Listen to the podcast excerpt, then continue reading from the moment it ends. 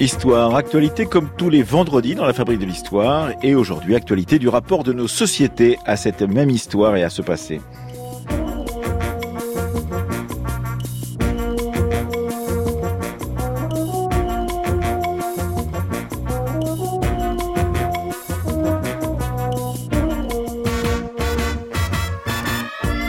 Commencer, nous recevrons l'historien Henri Rousseau, dont on a appris cette semaine la mission qui lui était confiée, piloter la création d'un musée mémorial consacré à Paris aux victimes des attentats. Puis nous recevrons également l'historienne Chantal Meyer-Plantureux, qui vient tout juste de publier un ouvrage étonnant que je vous conseille, titré Antisémitisme et homophobie, clichés en scène et à l'écran aux éditions du CNRS. Cette spécialiste d'histoire du théâtre a épluché la presse et la critique théâtrale et également cinématographique depuis la moitié du 19 19e siècle jusqu'à nos jours. Et ce qu'elle a lu est terrible, elle nous le racontera. Catherine de Copé, dans sa chronique La fabrique de l'autre, analysera ensuite, comme chaque mois, un terme qui est appliqué à un autre dans nos sociétés. Aujourd'hui, eh bien, elle nous raconte l'histoire du mot populiste. Et enfin, comme chaque vendredi, pour terminer, c'était à la une avec le site Retro News, le site de presse de la Bibliothèque nationale de France. Aujourd'hui, un article du Petit Journal du 3 juillet 1939 d'un paysan à un citadin à la veille du départ en vacances.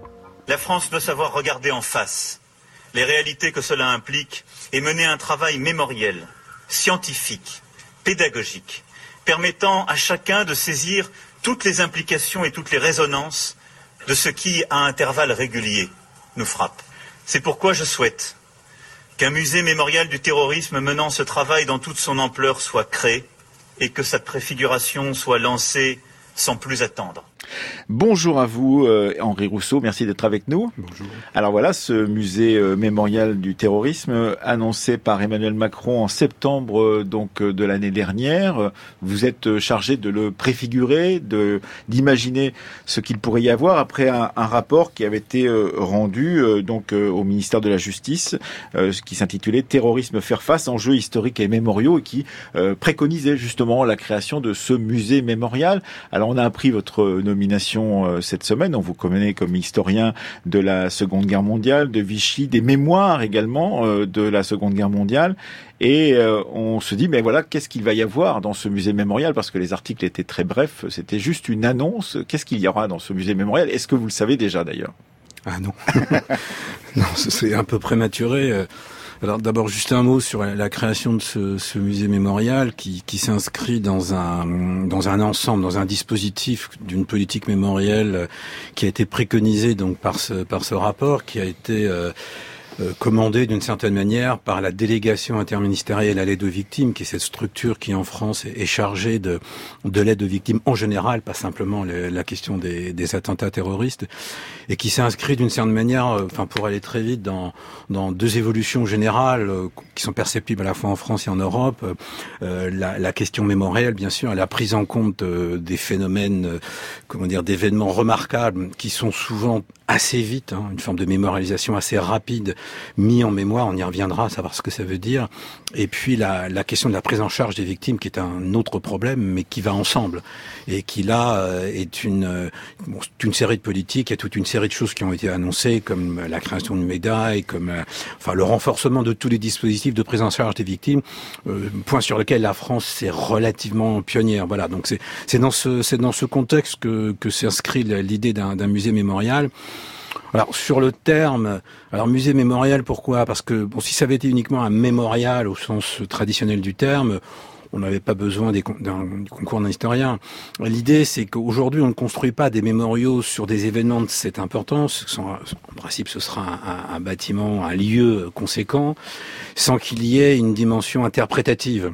Hein, vous savez, dans, dans ce type de dispositif, on distingue le musée du centre d'interprétation. Je ne veux pas entrer dans ces considérations-là, mais ça veut dire un lieu où on explique, un lieu où on essaie de comprendre euh, moi, ça fait des années que je travaille sur la question de la mémoire. Ça fait longtemps que j'ai abandonné ce débat canonique euh, des différences entre histoire et mémoire. C'est un fait, c'est un fait de société. On, l'apprécie, on l'apprécie pas, mais c'est ainsi. Euh, et je crois. Vous voulez dire qu'on apprécie ou pas justement cette, cette prédominance et cette, cette importance de la mémoire dans nos sociétés Oui, bah, j'ai fait partie des historiens qui l'ont analysé et aussi critiqué. Je me retrouve, c'est vrai, on, on, va me le dire, dans une position quelque peu, on va dire au départ inconfortable, mais c'est précisément cet inconfort qui m'intéresse.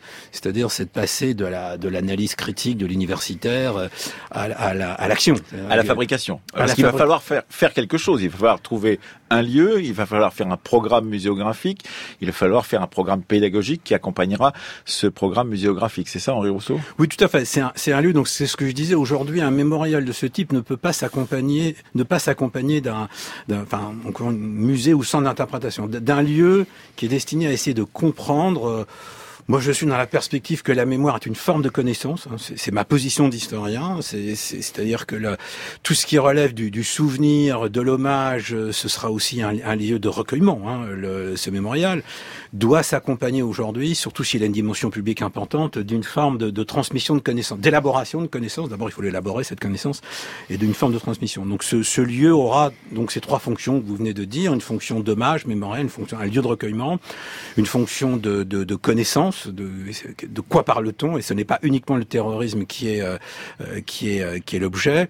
Et puis une forme de, de transmission sur Il y a un seul modèle aujourd'hui dans le monde, enfin un seul modèle remarquable qui est le musée le musée mémorial du 11 septembre à New York. Oui, alors justement, vous dites ça n'est pas simplement le terrorisme qui est en, en cause. Il y aura quoi dans cette ce, cet endroit? Parce que effectivement, vous ça a été présenté comme un lieu pour les victimes d'attentats. Alors, si ça n'est pas le terrorisme, c'est quoi?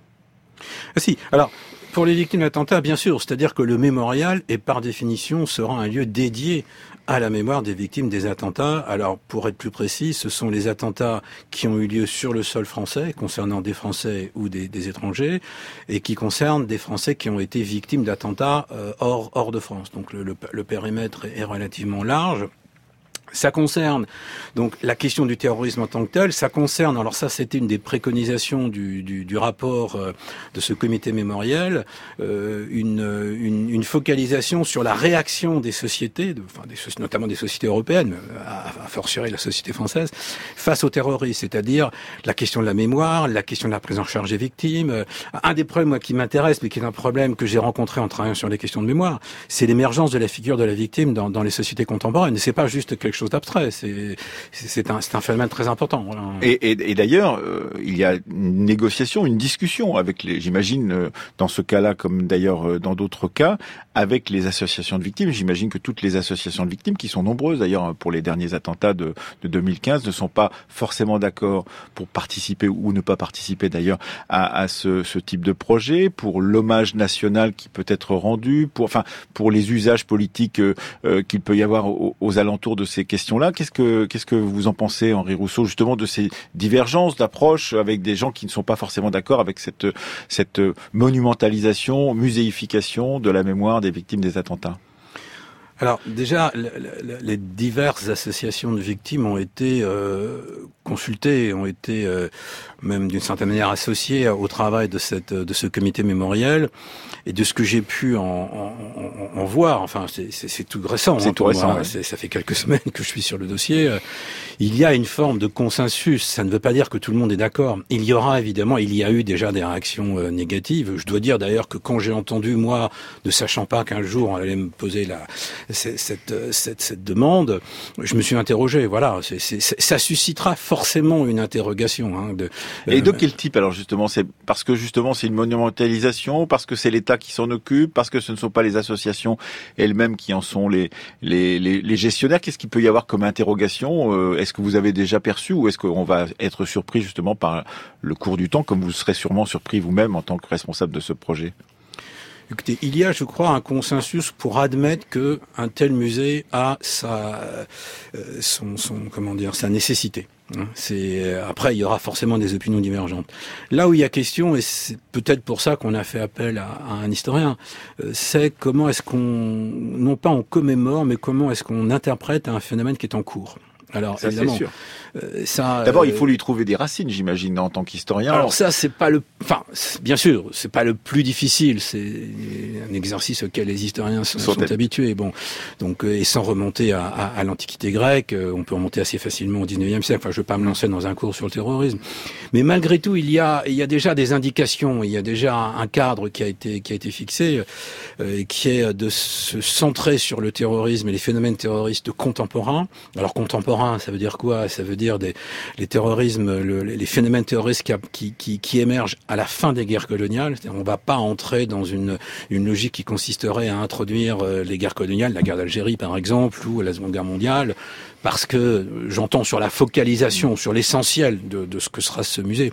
Euh, même si ce sera... pour la Seconde Guerre mondiale, qui était qualifié de terroriste Bien sûr. Alors on va avoir. Alors les difficultés, elles sont là. Les difficultés, c'est comment prendre en compte, mettre en musée, évidemment, parce que le mot musée dans, dans, la, dans, la, dans la langue française signifie un peu une sorte de vitrification. On arrête l'histoire à un moment, euh, ce qui n'a pas d'ailleurs la même signification par exemple en anglais. Bon, euh, ça c'est une difficulté, mais c'est une difficulté intrinsèque. Il existe bien un musée de la guerre à Londres, et la guerre, pour que je sache, n'est pas un phénomène qui s'est terminé. Donc, euh, l'autre difficulté, évidemment, c'est tout ce qui concerne la définition du terrorisme. Alors, si j'entame ce débat aujourd'hui, enfin, on, en a pour, pour la journée. Bon, mais euh, euh, ou encore la chronologie.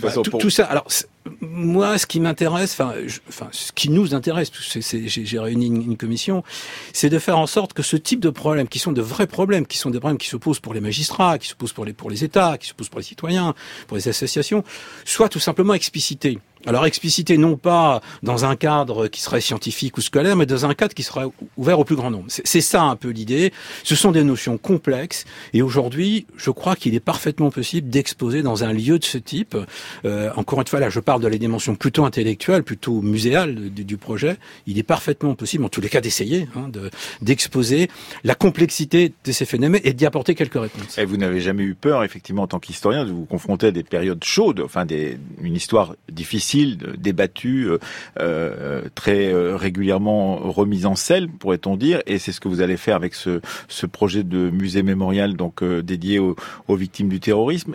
On a déjà une petite idée d'un lieu, ça sera Paris? Oui, alors pour l'instant, il n'y a aucune décision qui a été prise. J'ai une sorte de... Oui, je dois faire toute une série de propositions, y compris sur l'implantation, y compris sur le lieu. Il y a de fortes chances que ce mémorial soit à Paris, même si encore une fois rien n'est décidé. Pour des Cœur de Paris peut-être, par exemple, ça pourrait être le cas. Honnêtement, je, je, vous mentirais en disant euh, que je, je n'ai pas la idée. Voilà, Soyons clairs. Euh, euh, en revanche, Paris, les deux arguments qui planent en faveur de Paris, comme ça, a priori, c'est d'abord, c'est évidemment, c'est la capitale, ce sera un musée national, et puis Paris est la, est la, est la première ville de France à avoir été touchée par les attentats depuis les années 70. Bien sûr, il y a eu Nice qui a été aussi victime d'un attentat mhm. terrible. Il y, a, il y, a, cinq villes en Europe qui ont été victimes des attentats. Paris est la deuxième après Madrid.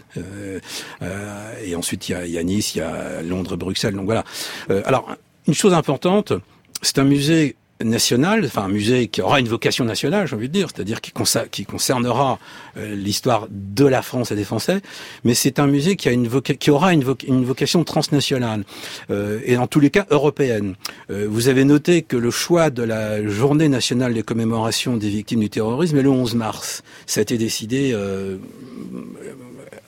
au même temps a été annoncée la création de ce musée, c'est tout à fait symbolique. C'est le 11 mars 2004, c'est l'attentat de, la gare de Madrid. Mm. Donc il y a la une, voilà la gare d'Atocha, il y a une volonté très nette sur le plan politique. Et là encore, enfin de ce que je perçois, qui recueille une forme de consensus, de considérer que ce phénomène-là est un phénomène euh, qui concerne euh, à la fois le monde entier et particulièrement l'Europe. Et c'est quelque chose qui va être une dimension essentielle, ne serait-ce que pour l'analyse du phénomène. L'une des caractéristiques du terrorisme contemporain depuis la fin des années 60, c'est son caractère de mondialisé. Oui, et c'est d'ailleurs peut-être une des difficultés de faire un, un un musée sur un territoire donné, la, France en l'occurrence, dans une nation donnée, mais qui aura quand même pour mission de rendre compte d'un caractère transnational, parce qu'il n'y a pas plus transnational euh, que le terrorisme contemporain, en l'occurrence Henri Rousseau. Oui, mais je crois que ça correspond à une certaine évolution des esprits, même si là, pour le coup, il n'y a pas consensus, d'aborder des phénomènes d'histoire qui concernent euh, à la fois la nation sur un plan mondial. Enfin bon, on a eu quelques exemples récents, donc euh, c'est un cadre qui, qui, qui, me convient. Maintenant, soyons clairs, euh, la dimension mémoriale est une dimension qui est dédiée aux victimes en France et françaises. Qui donc c'est aussi trouver un lieu pour qu'on puisse commémorer, en l'occurrence, c'est cela aussi. Ça sera à la fois, vous l'avez dit, un lieu où on on apprendra ou on comprendra, mais aussi où on puisse se recueillir. Il y a cette dimension sacrale, d'une certaine façon, d'un endroit comme celui-ci. Tout à fait. C'est pour ça que je faisais référence au, musée mémorial du 11 septembre, qui est, alors, pas possible d'imaginer qu'on puisse avoir quelque chose de comparable en France. Mais le musée, euh, le, mémorial Lyon 7 ans est très particulier parce que vous avez un, musée en surface qui est exceptionnel. Enfin, ces, fameux bassins qui sont à la place des, deux tours jumelles qui se sont effondrées. Vous avez en sous-sol un des plus grands musées du monde, euh, grand au sens de, la surface. Et puis vous avez à l'intérieur de cette surface euh, un, musée historique, une, sorte de tentative d'explication qui, qui montre à quel point il y a ces, dimensions obligatoires. Alors, on fera sans doute autre chose. On le fera avec notre manière de faire. Moi, j'ai participé un tout petit peu, j'avais été associé un tout petit peu à la création de ce, de ce musée, donc j'avais pu discuter. D'ailleurs, l'un des vice-présidents du musée mémorial Lyon Septembre fait partie de la commission que, que j'ai réunie. Donc, on est, euh, on est dans un, dans une sorte de continuité. Et surtout, ce musée mémorial sera probablement le premier euh, du genre en Europe. Donc, la, la, responsabilité de ce point de vue-là est assez lourde et je n'envisage pas que ce, que ça n'est pas une dimension internationale. Euh, vous avez déjà réuni autour de vous les gens qui vont travailler avec vous on a une idée de, ce sont des historiens, des anthropologues, des euh, sociologues du contemporain qui, qui euh, va travailler avec vous, Henri Rousseau, autour de ce projet? Le, ça a été assez simple. D'abord, il y avait ce comité mémoriel qui était composé de toute une série de personnalités, effectivement, des historiens, des sociologues, des fonctionnaires, euh, euh qui ont euh, des magistrats, qui qui ont donc émis cette idée de projet. J'ai simplement complété euh, la, la, la, liste avec cet objectif. Euh, euh, on est maintenant dans une dans une dans une action concrète. En, gros, l'objectif de la mission, ça n'est pas de construire le musée. Enfin, il faut pas brûler les étapes. L'objectif de la mission, la, première étape, c'est d'établir un cahier des charges, un programme, un, programme, un projet général, des ambitions, évidemment d'avoir d'avoir le lieu. Et donc, je me suis entouré de, par exemple, d'une architecte scénographe, d'une artiste, enfin, d'une histoire du terrorisme. Voilà. Donc l'idée, c'est de, multiplier les compétences parce que moi-même, mon incompétence sur beaucoup de ces sujets est grande. Euh, et l'idée, c'est que voilà, il, s'agit en gros de formuler intellectuellement un projet. Et, vous pensez qu'effectivement, euh, il y a une dimension performative justement à ce type de, de lieu, à ce type d'endroit, à ce type de projet, c'est-à-dire quelque chose qui ferait changer euh, disons, les, les sociétés, euh, qui leur apporteraient un regard euh, différent, c'est-à-dire que cette question de la mémoire euh, serait édulcorée d'une façon différente à partir du moment où un, un, tel endroit existerait. On sait combien tous les travaux, et vous en êtes un spécialiste sur la mémoire de la Shoah, n'ont pas permis la disparition, par exemple, dans l'antisémitisme dans notre société. Est-ce qu'il y a une dimension que vous souhaitez justement efficace, pédagogique et, et pour l'avenir autour de ces questions du terrorisme, Henri Rousseau Alors je vais vous répondre oui. Aujourd'hui, oui, je vais vous répondre oui, mais ça fait des années que je dis exactement ce que vous venez de dire, que, que l'investissement les, considérable des sociétés européennes, euh, et en particulier la France, sur la mémoire de la Shoah, n'a évidemment pas euh, stoppé la, la, la, la, renaissance ou le, le renouveau de l'antisémitisme. Alors, je l'ai dit, je l'ai écrit, alors euh, à ce type d'arguments, qui sont des arguments euh, souvent difficiles à la, réponse c'est mais qu'est-ce que serait-il passé s'il n'y avait pas eu évidemment tout cet investissement sur la mémoire de la Shoah? Bon, je, n'en sais rien. Évidemment, il y a une dimension performative. C'est-à-dire que dans mon métier d'historien, je crois que je suis pas le seul historien à penser ainsi. Euh, je pense que l'histoire, euh, la, enfin la connaissance à la fois du passé et d'un présent qui est relié à un passé proche ou lointain, bah, nous aide, nous aide à vivre. Alors à comprendre, à vivre. À empêcher le phénomène, certainement pas, mais en tous les cas nous aide à, surtout face à un phénomène qui suscite l'incompréhension la plus totale, la sidération, l'incompréhension. C'est ça un peu l'objectif, hein, c'est de faire comprendre un peu ce phénomène. Le, terme, pourrait-on dire, de votre mission, c'est il y a une date euh, à la fin de l'année, l'année prochaine. Euh, on... Oui, alors euh, il y, a, y, a, y, a, un ordre de grandeur. Un cadre. Il y a un cadre, disons d'ici. Alors je, je, je, sais que je m'engage. il y a quelques personnes qui vous écoutent. oui, il y a des gens qui m'écoutent et qui prennent euh, des notes. En gros, oui, on s'est fixé une, une, une, année à peu près pour euh, pour aboutir au, au, cahier des charges. ensuite, on va être face à des, à des contraintes immédiates, c'est-à-dire tant que tant que le projet n'est pas esquissé et que le lieu n'est pas trouvé, ça va être très difficile. Je pense que pour le projet, on pourra, on essaiera de tenir le, le délai. Pour ce qui concerne le lieu, je n'en sais rien. Et puis, euh, on me fait remarquer euh, par un, tweet qu'il y a aussi toute la dimension désormais euh, effectivement virtuelle de cette mémoire des attentats terroristes et qu'il y a les tweets, les réseaux sociaux qui en s'en sont servis d'écho. Il n'y a pas simplement les manifestations physiques qu'il y a pu y avoir en 2015 sur la place de la République ou sur le lieu des attentats et qu'il faudrait peut-être intégrer toute cette dimension-là aussi à votre projet, Henri Rousseau. Oui, tout à fait. Alors ça, c'est un autre aspect du, du projet qui est, ce sera, sera un musée, un mémorial euh, a priori important dans, dans le panorama muséographique euh, français ou européen.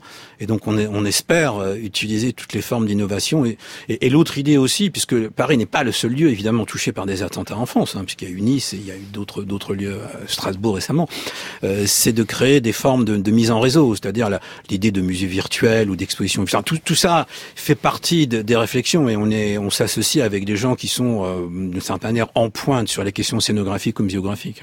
Merci beaucoup Henri Rousseau d'être venu présenter donc en première ou en avant-première ce projet de musée mémorial des victimes d'attentats euh, dont vous êtes euh, en charge depuis euh, cette semaine. Merci beaucoup.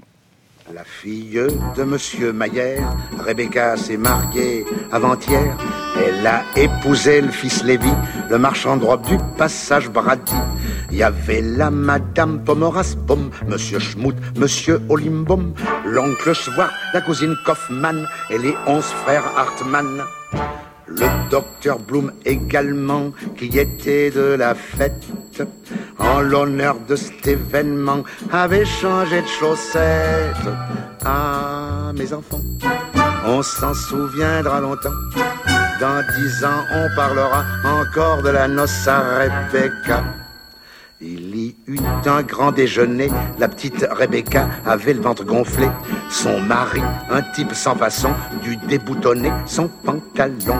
Docteur Bloom mangeait avec ses doigts. Sa femme lui dit par deux fois Ça te donne un très mauvais Voilà une grande chanson de l'antisémitisme français, La noce à Rebecca de Fernandel euh, de 1929. Bonjour à vous, Chantal Meyer-Plantureux.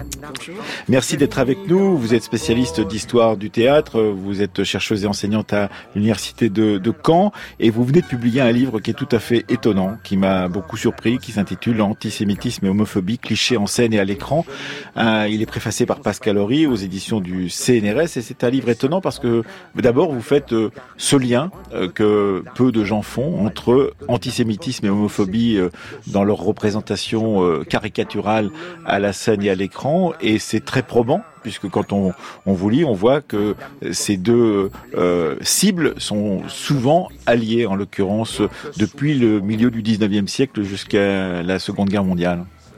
Oui, alors ça, ça m'a pas sauté aux yeux euh, tout au début. C'est en fait euh, quand j'ai commencé mes recherches sur l'antisémitisme sur, sur scène, en scène, j'ai vu des descriptifs euh, de personnages, comme celui de Gémier, par exemple, jouant Shylock, qui étaient totalement travestis, avec des bijoux, avec du maquillage. Parce que l'oriental est évidemment un peu efféminé, voilà. c'est ça C'est d'ailleurs ce qui est écrit quand il se transforme en Shylock, et on ne le reconnaît pas tellement la transformation est extraordinaire. Et alors, ça m'a tellement euh, intéressé que je me suis dit qu'il y avait forcément euh, quelque chose à chercher et c'est pas du tout euh, les seules euh, convergences avec Gémier. C'est-à-dire que en fait tout ça, pour résumer, c'est la détestation aussi de la femme, parce que tout ça a à voir. Donc le juif n'est pas viril, évidemment l'homosexuel ne l'est pas, et il ressemble c'est écrit dans plein d'articles, à des femelles. Ils sont hystériques. Euh. alors il y a tout un discours, discours médical, euh, discours policier, hein, parce que euh, il y a toute une toute une littérature policière aussi là-dessus, qui fait que au bout d'un moment, juifs et homosexuels sont à, sont mis dans la même détestation. Et j'ai commencé par cette citation de Paul Morand. Ah quand on en connaît un, on les connaît tous, en parlant des juifs et des homosexuels de 1974, hein, pas de pas du 19e siècle et, c'est pas. Et en fait, quand on regarde le discours antisémite, euh, Drummond, hein, Drummond euh, écrit absolument les mêmes choses. Euh, eh bien, on se rend compte que voilà, c'est ça qu'il faut aller. La grande vertu de, ce travail que vous avez mené pendant des années, Chantal Meyer-Plantureux, c'est de remonter dans le temps et de remonter à une époque, dites-vous, où les stéréotypes que l'on a connus ensuite n'étaient pas encore totalement figé. Et vous remontez aux années 1840, où d'abord l'antisémitisme est très partagé entre droite et gauche, et avec une droite, une gauche proudhonienne en particulier, qui est d'un antisémitisme absolument farouche, et on en trouvera les traces jusqu'à la fin du 19e siècle. Et, vous montrez que, par exemple, la grande actrice Rachel, à cette époque-là, n'est jamais considérée ou jamais affichée elle, comme, comme étant juive et avec un stigmate lié à, à, cette, cette ce qualificatif de juive, en l'occurrence, ce qui sera le cas plus tard pour une autre très grande artiste, Sarah Bernard. Sarah Bernard. Oui, alors c'est ça aussi, je trouve qu'il y a c'était aussi donner un peu d'espoir, parce qu'en fait, je fais aussi séminaire avec mes étudiants et je leur dis non, il y a aussi des périodes, comme juste après la guerre de 14, où euh, il y a vraiment un creux dans l'antisémitisme et dans la représentation euh, sur scène et à l'écran. Euh, mais alors, c'est vrai que Rachel, qui est une actrice de la comédie française, le 14 juillet est sainte d'un drapeau bleu-blanc-rouge et chante la Marseillaise et personne ne dit c'est une juive euh, euh, qui chante la Marseillaise, c'est un scandale, etc. Pas du tout, du tout. Au contraire, elle a même presque une vertu à la tragédie, etc. Comme, comme Jessie Norman choisit euh, pour le 14 juillet 1989 pour chanter la donc la Marseillaise en l'occurrence. Exactement la même chose. D'ailleurs avec le même le même décorum, elle a le drapeau saint sur la poitrine et voilà. Et euh, il y a deux ministres à cette époque-là, deux ministres juifs euh, et des, grands ministres. Euh, la musique, Meyerbeer, Alevi, etc ont un succès fou et ils ne sont pas réduits euh, à leur euh, identité juive. Wagner euh, va même écrire euh, des louanges euh, de Meyerbeer qui l'a soutenu financièrement, etc.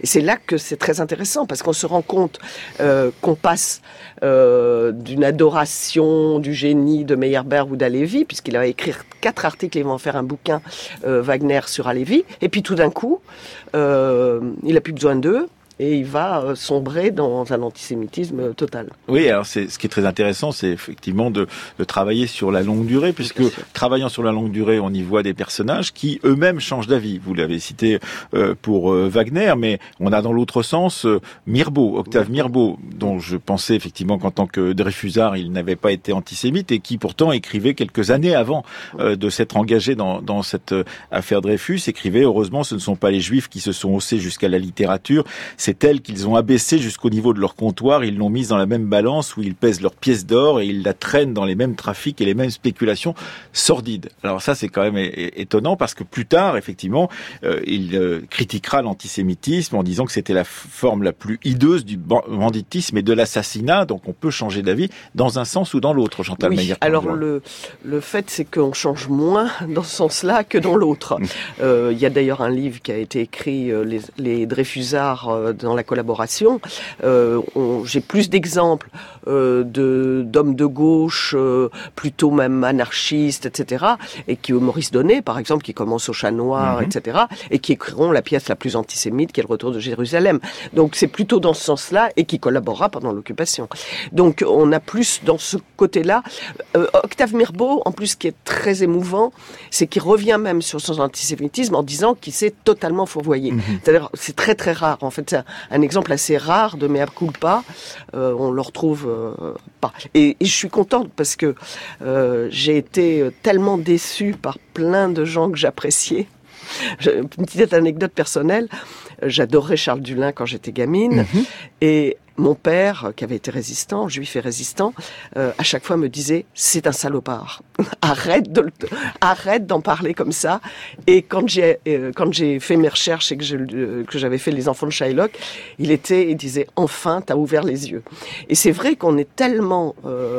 Bah, moi je me souviens de mon petit manuel de, de Lavar, donc avec dans le rôle titre Charles Dulin. Effectivement, je pense ne, ne jamais avoir vu quand j'avais mettons 12 ans, euh, quand j'étais au collège, je ne pense pas avoir vu qu'il y avait dans la figure même telle qu'elle était construite par euh, par Dulin, dans son nez, oh. son, son visage émacié, une caricature euh, du juif qui paraît tout à fait évident et qui n'est pas présent du tout chez Molière en l'occurrence. Et, et, vous expliquez combien Charles Dulin, sa femme était d'un antisémitisme farouche, forcené, dites-vous, et qu'elle l'a conduit à accentuer justement ces caractères mm. de judéité sur scène pour montrer effectivement combien les Juifs étaient dangereux pour la nation française dans les années 30, par exemple. Oui, absolument. Alors, vous dites que vous aviez 12 ans. Le problème, c'est que même aujourd'hui, il y a des gens de 40, 50, 60 ans en histoire du théâtre qui veulent absolument pas entendre ça. L'histoire culturelle au théâtre, c'est quelque chose qui est pas de mise. Enfin, il y a deux, trois. Et je sais que, par exemple, sur Charles Dulin, euh, il y avait l'association des amis Charles Dulin a tenté de faire un procès. Alors, pourquoi? Parce que tout simplement, l'histoire, euh, l'histoire en théâtre est très morcelée. C'est-à-dire, on fait de l'histoire de l'esthétique, donc forcément, Dulin est quelqu'un d'avant-garde, etc. Et puis, euh, quand on arrive, alors il n'était pas politique du tout, alors que tout son répertoire est très politique. Et puis voilà, et on, on enlève les. Et par exemple, le fond Simone Jolivet, euh, qui est un fonds euh, euh, qui est à la BNF. Hein. Et je me souviens que la première fois que j'ai vu, ce fonds, il n'était pas du tout inventorié, il était dans un coin. Et ce qui est très drôle, c'est que les ayants droit du lin, c'est Sartre qu'il a bien édulcoré, évidemment, pour les mouches, par exemple. Il n'y a quasiment rien dans le fond du lin. Ça, j'imagine qu'il n'était pas très ravi de le voir ensuite. Mais il a oublié celui de Simone Jolivet. Alors, Simone Jolivet avait été sa maîtresse et il aurait peut-être pu se dire qu'il y avait des choses. Et c'est terrible. J'ai même pas écrit le quart de ce qu'il y a dedans. Parce que ça devenait très, très personnel. Mais alors, il y a euh, donc euh, des euh, passerelles, expliquez-vous, entre l'antisémitisme sur scène tel qu'il est décrit par des auteurs qu'on ne connaît plus parce que la plupart du temps ils ne sont plus joués, fort heureusement, surtout à la fin du 19e siècle et au début du 20e siècle, et l'homophobie. J'y ai découvert effectivement le Monsieur au chrysanthème, une pièce qui prend parti de euh, cette façon que qu'il y avait dans une société où on ne pouvait pas montrer euh, très euh, facilement son, son homosexualité, de cette idée qu'on on a une fleur sur son sur son veston ou sur sa veste et que c'est une manière aussi de dire qui on est dans une société très codée. Et ce monsieur au chrysanthème, c'est une pièce euh, homophobe. Totalement homophobe. Alors ce qui est, ce qui est très étrange, c'est que quand elle date de quelle date exactement? 1907. Et c'est pas du tout un hasard, c'est que la, la, censure euh, théâtrale euh, a été arrêtée en 1906. Donc 1907, c'est la première fois qu'on met un homosexuel contemporain, parce que du, temps de Max, je raconte comment c'est détourné. Mais alors la, le monsieur au, au chrysanthème, moi j'ai cherché pendant des années, je n'avais aucun renseignement sur l'auteur Armory, rien du tout, ni à la BNF, ni rien du aucun, euh, rien du tout. Et tout d'un coup, je ne sais même plus par quel biais, j'ai découvert le fond euh, à la médiathèque du sel où j'ai passé une semaine. Ussel en Corrèze. Voilà, ce qui est quand même pas banal. C'était pas le seul endroit, c'est pas l'endroit où on pouvait penser qu'on allait trouver. Des... Et en fait, cette histoire est complètement folle et raconte l'histoire des archives. Je me rappelle quand vous faisiez une archive. Euh, en fait, c'est un monsieur qui achète une maison dans la banlieue parisienne où il découvre euh, plein de. Et puis il se dit, tiens, il y a des lettres de Colette, il y a des lettres, etc. Donc euh, c'est peut-être intéressant. Comme il est natif de d'Ussel, en vacances, il, il ramène ça et c'est mis dans un coin à la médiathèque. Et quand on regarde les archives, il y a même des, des, des, des, tableaux brisés à l'intérieur. Enfin, c'est incroyable. Et donc, j'ai découvert alors que la doxa voulait, euh, beaucoup de, de, sites homosexuels disaient en fait c'est la première fois qu'on parle d'un homosexuel et en faisait quelque chose comme euh, une défense et mhm. illustration de l'homosexualité. Parce qu'évidemment tout le contraire, il est d'une homophobie terrible et la pièce est, est terrible. Euh, c'est une pièce vraiment. Et en fait, c'est le début de toutes ces pièces qui montreront des homosexuels qui n'a pas, ça n'a pas beaucoup changé. Hein. Euh, après guerre, on va pas tellement nettoyer ce, ce, ce répertoire-là. Alors, euh, on y découvre des pièces qu'on aura peut-être l'occasion d'aller voir sur Gallica si elles y sont. Euh, donc, des, des, des, cadences d'Albert Guinon sur l'antisémitisme, avec Henri Rochefort qui écrit, on savait son antisémitisme, le gouvernement que la synagogue tient dans sa main a pris l'inflexible résolution d'interdire tout personnage susceptible de rappeler au public les méfaits ordinaire des, des youpins, parce que effectivement cette euh, pièce ne va pas durer euh, très longtemps, et derrière évidemment l'arrêt de la pièce, on va euh, considérer que c'est une sorte de complot juif qui va la faire s'arrêter. On y découvre évidemment Léon Daudet et bien d'autres. On y trouve aussi Léon Blum en tant que critique théâtral, et vous vous intéressez beaucoup à, la place des critiques. Et à ce que ah disent les critiques? Oui, oui parce, que, le dossier est fait à la fois de documents que vous avez retrouvés qui sont personnels et déposés dans les archives de la part des auteurs ou des metteurs en scène de théâtre, mais aussi euh, des critiques de théâtre publiées dans la presse de l'époque. Oui, alors ce qui est, très intéressant, c'est que souvent, évidemment, on n'a pas le sentiment aujourd'hui, on n'imagine pas la place du théâtre euh, dans la vie euh, culturelle française. Donc très souvent, on dit oui, mais ça concernait un tout petit cercle élitiste. Pas du tout, parce que la presse, même dans tous les petits journaux, le journal, des pharmaciens, le journal des magistrats, etc., ont un critique de théâtre. Et même si on n'a pas vu la pièce, on a euh, la répercussion de la pièce, on sait de quoi on parle et ça provoque des débats. C'est-à-dire que les critiques, ils se font euh, homophobes, antisémites, etc. Et d'ailleurs, euh, sur l'homophobie, c'est extraordinaire parce que les critiques sont fous furieux, parce qu'il y a trop de pièces, parce que c'est quand même quelque chose qui amène le scandale, donc tout le monde va mettre son petit personnage homosexuel dans les pièces. Mhm. Hein, ça, parce que les critiques, eux, leur font quasiment de la publicité en disant mais c'est un scandale de mettre on n'est pas des médecins, euh, euh, ça devrait rester cantonné dans les hôpitaux psychiatriques, il va falloir remettre la censure. Enfin, les, critiques sont absolument fous. Et ce qu'il y a d'intéressant, c'est que ce petit personnage euh, homosexuel caricatural va être exactement le même au cinéma. C'est-à-dire que ça continue. parce qu'en fait, pourquoi il fallait parler du cinéma C'est que avec la perte d'audience du théâtre, les mêmes stéréotypes, voilà, les années 30 tout le, tout d'abord tout le répertoire cinématographique des années 30, c'est pratiquement des pièces de théâtre euh, qui sont mises euh, à l'écran. Et ce personnage et la représentation telle qu'elle était théâtrale est absolument remise de la même façon euh, au cinéma. Alors et puis il y a une, vertu, c'est qu'avant le cinéma parlant, on ne sait pas très bien comment on jouait, on ne sait pas quels étaient les, mmh. les quels étaient les accents, et les critiques ont au moins l'avantage de nous dire que Lugniepo, par exemple, grand comédien du début du 20 siècle, donc euh, euh, prend pour jouer un, rôle un accent tudesque très nature, mais fort désagréable à nos oreilles. donc on, comprend qu'à partir de ce moment-là, eh bien, on, a aussi la, voix, le yiddish ou le, un accent qui caractérise le juif euh, quand il est sur scène, en l'occurrence. En fait tous les stéréotypes sont très bien compris à l'époque. C'est-à-dire qu'il n'y a même pas besoin, quand vous parlez par exemple d'homosexuel avec la fleur, bon, c'est Oscar Wilde, c'est le procès Oscar Wilde, mhm. etc. Donc on sait que le signe de reconnaissance, mais qui est homosexuel et homophobe, qui est les deux. Donc quand on met un personnage sur scène, on le maquille. Euh, le, personnage euh, euh, dans, le film, alors ça, va, ça va plus me revenir. Enfin bref, c'est tellement un personnage qui est caricatural que dans le même film, il y a deux acteurs qui jouent le même rôle. Oui, on les avec Pierre Brasseur et un autre. En l'occurrence, tellement, c'est dans un film connu, le Spoons. Voilà. dans le Spoons. Donc avec Fernandel comme acteur principal. Euh, le Spoons, euh, c'est tellement, on met d'ailleurs dans, dans le générique, c'est l'homosexuel. Il n'a pas de nom, il est là pour tenir alors, vous nous avez expliqué qu'il y avait 1840, euh, 48 où euh, l'antisémitisme n'était pas représenté euh, sur scène. En tout cas, on ne considérait pas qu'une actrice juive comme Rachel pouvait être considérée comme une simplement une juive, comme le sera plus tard Sarah Bernard. Il y a un moment aussi, dites-vous, un peu d'éclaircie, c'est les années 20 le début des années 20, euh, parce que les années 20, eh bien, il y a eu le, sacrifice, comme on dit euh, à ces moments-là, euh, des Juifs français qui se sont battus pendant la Première Guerre mondiale, et même les gens de l'Action française sont obligés quand même de de, de, ne pas taper sur Bernstein, par exemple, comme mm. auteur de théâtre, alors qu'il l'avait fait bien auparavant, parce que il y a cette sorte de sacrifice du sang qui et que Bernstein est parti et qu'il a été blessé et que donc il est voilà sur le front de et, et, ce qui est, ce qui est très drôle, c'est que les lecteurs d'Action française ne comprennent pas du tout pourquoi Charles Maurras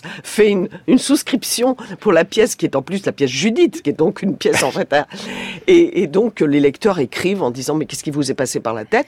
Et euh, Charles Maurras répond euh, il, c'est un auteur, il était juif euh, avant-guerre, il s'est engagé comme il s'y était, comme il y avait, l'avait promis, et il est redevenu un auteur dramatique comme un autre. Donc vraiment, il y a ce moment euh, mais enfin très, qui va passer très vite avec la crise de 29, etc. Et les années 30, effectivement. Mm. Mm. Euh, alors, votre livre est d'une richesse absolue. On ne peut pas s'attarder sur tous les chapitres. Euh, il faut dire euh, que vous vous attardez, par exemple, sur la figure d'Henri de Rothschild, une figure très touchante, effectivement, mm. d'un auteur donc de la famille des Rothschild qui tente de, de faire monter, de faire un vrai théâtre d'avant-garde à Paris, le théâtre Pigalle, et qu'il va évidemment se faire taper dessus et, et considérer plus bas que terre. Vous y faites des portraits formidables de Dalio, par exemple, et d'Aribor, avec une question qu'on peut se poser, c'est pourquoi avoir accepté d'être mis en scène dans des euh, rôles qui sont qui fleurent bon euh, l'antisémitisme, en l'occurrence pour Aribor, dont j'ai appris qu'il avait refusé le rôle du juif sus, euh,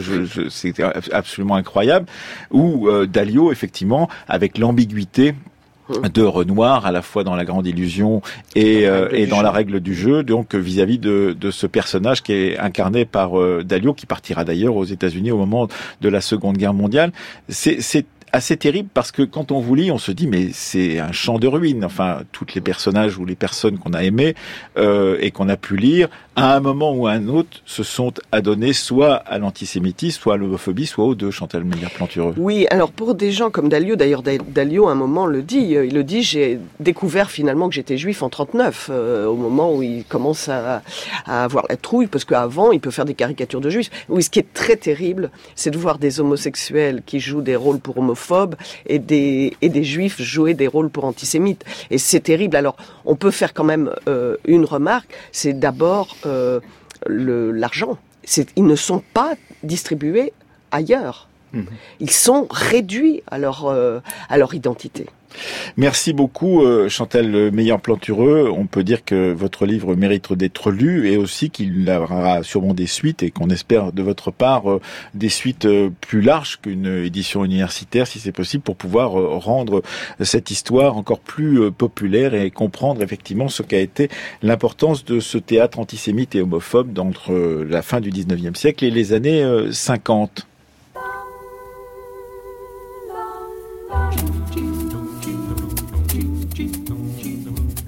Libellis, conservateur, homme politique, insoumis, arc, geek, souffri, paysan, coast, arc, pétroleuse, souffri. La fabrique de l'autre, Catherine de Coppet. Et comme tous les mois, vous êtes venue, euh, Catherine de Copé, à la Fabrique de l'Histoire pour nous présenter un, un autre, c'est-à-dire une façon de désigner quelqu'un dans nos sociétés. Et aujourd'hui, vous avez choisi, euh, euh, au moment de la crise de la représentation politique que nous connaissons et du grand débat national, vous avez choisi de vous intéresser au terme de populiste. Ce terme retient l'attention parce qu'il connaît un succès croissant dans le langage courant et en particulier dans le langage médiatique. Certains parlent même à son sujet de suremploi qui conduit à la production d'antagonismes forts et d'amalgames. Attachez donc vos ceintures et commençons par l'arrivée du mot dans la langue. Si l'on en croit les dictionnaires et les linguistes, le terme s'installe véritablement dans le français en 1907 pour décrire le mouvement socialiste russe démarré dans la seconde moitié du 19e siècle, mouvement qui s'oppose, rappelons-le, au pouvoir tsariste. Avant l'invention du mot en 1912, un populiste désigne donc, je cite le trésor de la langue française, le membre d'un parti défendant des thèses de type socialiste en Russie. Notons cependant que le terme a émergé dès le 19e siècle comme emprunt de l'anglais. Il désignait alors les membres d'un mouvement politique américain organisé, le People's Party. Ce mouvement, fondé par des fermiers en 1892, défendait notamment une économie collective pour mieux s'émanciper de la dépendance au crédit. Mais, revenons en France. Oui, à la fin des années 20, le terme populiste reprend du galon, mais dans un autre domaine. Les populistes sont alors les membres d'une école littéraire fondée en 1929 par Léon Lemonnier et André Terrive, dont Eugène Daby, auteur de Hôtel du Nord, sera le, le premier lauréat d'ailleurs du roman populiste en 1931. Si ceux-ci, donc les fondateurs de, cette euh, mouvance littéraire, ne revendiquent pas de lien avec le socialisme russe, il est intéressant de noter que le roman populiste, tel qu'il est théorisé, souhaite dépeindre la vie, je cite, des petites gens, des gens médiocres qui sont la masse de la société. Marianne Pavot a ainsi montré comment la représentation littéraire du peuple, qui a beaucoup occupé le 19e siècle, est de nouveau vivement débattue dans ces années 1920-1930 avec des questionnements sur la façon de représenter le peuple, de parler du peuple. Les écrivains populistes vont ainsi parfois être accusés de vouloir faire peuple plus que de faire parler le peuple. Ici, le sous-entendu est que l'origine bourgeoise des théoriciens du roman populiste les condamne à parler du peuple comme altérité. Alors si on continue avec vous, euh, Catherine, à avancer dans le temps, le mot populiste s'inscrit finalement durablement dans le champ du politique au bout du compte. Au XXe siècle, on recourt en effet à ce terme pour décrire les régimes, des mouvements ou des discours politiques dans des aires géographiques très différentes. On s'en sert dans les années 50 pour qualifier le macartisme américain, mais aussi le poujadisme français, puis plus tard pour parler de certains régimes latino-américains. Dans les années 1990, le terme se fige dans un sens péjoratif qu'il a gardé aujourd'hui. Il qualifie le gouvernement d'un Berlusconi comme plus tard le style d'un Chavez. Et aujourd'hui, certains l'utilisent pour décrire le mouvement italien 5 étoiles, mais aussi la dérive autoritaire d'un Orban en Hongrie, ou encore en France le Rassemblement national, la France insoumise, voire les Gilets jaunes. On parle parfois de populistes de droite ou de populistes de gauche, mais cette distinction n'est pas très opérante. Comment donc s'y retrouver? D'abord, ceux qui ont tenté de théoriser le populisme, comme Ernesto Laclau et Marguerite Canovan dans les années 70-80, 1900, ont tous souligné qu'il ne pouvait être tenu pour une idéologie à proprement parler, notamment parce qu'il n'est pas revendiqué par ses éventuels représentants. Les populistes sont toujours ainsi nommés par leurs adversaires. Ensuite, si on cherche à définir ceux qu'on désigne comme populistes par leurs points communs, c'est à tout le moins l'appel au peuple, ou plus précisément le rejet des médiations politiques, qui ressort, mais aussi la présence de leaders charismatiques, Enfin, on ne peut confondre populiste et classe populaire, les secondes ne constituant pas automatiquement l'électorat des premiers. Alors si l'on s'en tient à la référence au peuple, elle amène son lot supplémentaire de complexité dans votre programme euh, pour pouvoir définir le terme populiste. Et oui, car dans, dans de nombreuses langues, vous le savez, le terme est ambigu. Le peuple peut renvoyer à la communauté politique des citoyens dans son ensemble, mais le peuple, c'est aussi parfois l'ensemble des personnes qui n'ont aucun pouvoir économique ou politique. On se rapproche ici du prolétariat tel que Marx l'a défini, ou encore la frange la moins bien lotie de la population, voire les ouvriers.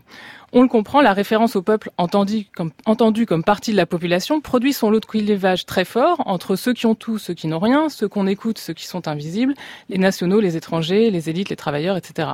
C'est nous par opposition à eux, mais ceux qui brandissent le peuple pour asseoir leur légitimité peuvent ensuite être accusés de parler à la place de ce peuple. On retrouve un phénomène dont j'ai parlé tout à l'heure. Du coup, on serait tenté de reprendre la réflexion de Pierre Rosanvallon qui parle de peuple introuvable. Et pourtant, le peuple est un concept au fondement de nos démocraties. Toute la difficulté réside dans le singulier qui sied bien au concept, mais moins à la réalité. La démocratie, c'est l'exercice de la volonté du peuple, mais entendu comme une diversité d'opinions et de positionnements qui se fédèrent à certains moments en majorité, sans annihiler pour autant cette diversité. Or, la crise majeure de la représentation politique nous dit que le débat démocratique est crispé, que démocratie ne rime plus toujours avec égalité dans les faits, dans un contexte où les inégalités sociales sont de plus en plus vécues comme des échecs individuels. François Dubé le disait à ce micro il y a quelques jours. Cependant, la réflexion sur le populisme constitue peut-être une des occasions de relégitimer le processus démocratique.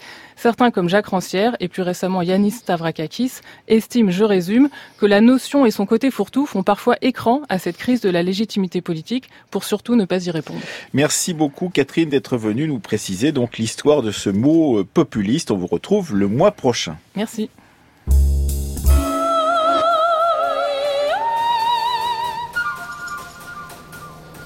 C'était à la une.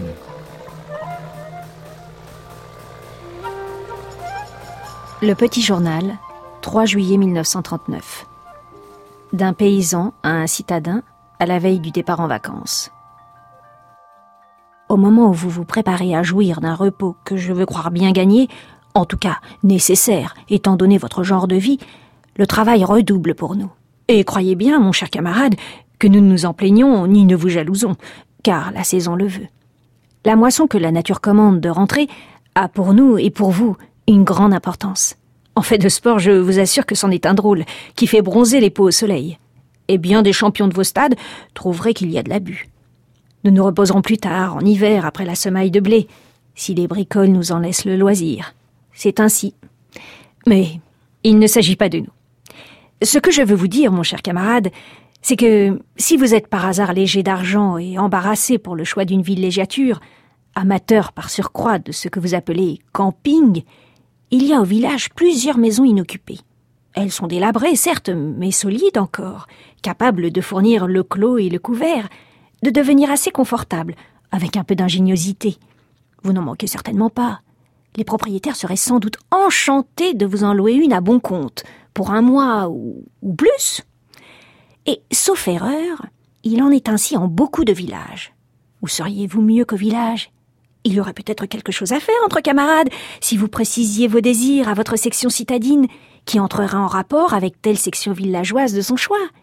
Vous cherchez le calme, le grand air, le soleil, les beaux paysages, dont malgré les avantages qu'on s'accorde à reconnaître aux villes, vous avez la nostalgie et plus encore le besoin.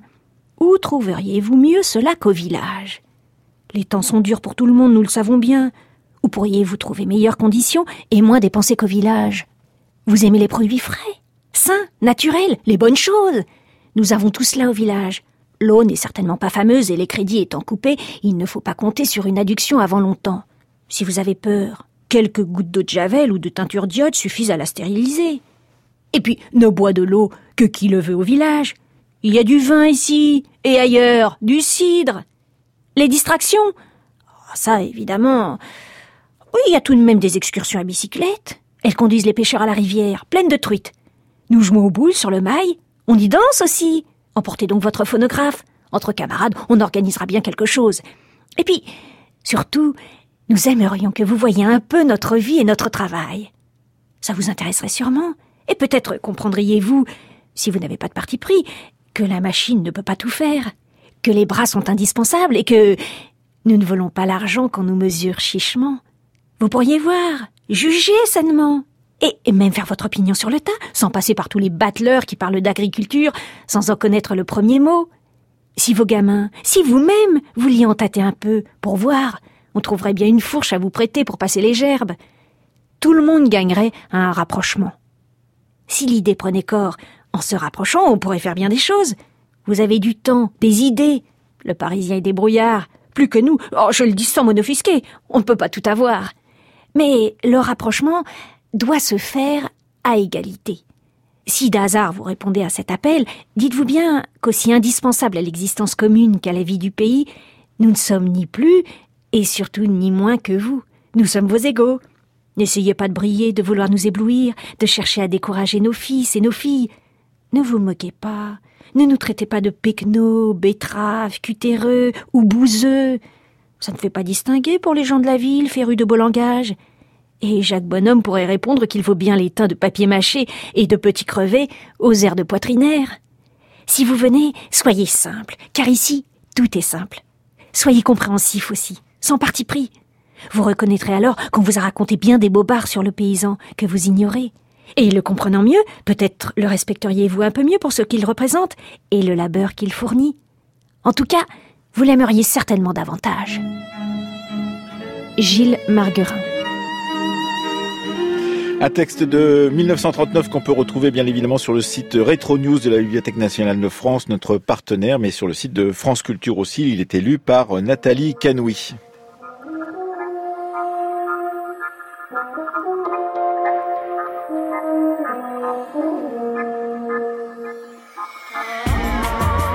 Comme d'habitude, cette émission a été préparée par Marion Dupont et Céline Leclerc. Morgane Danan était avec nous à la technique aujourd'hui et Thomas Duterre à la réalisation.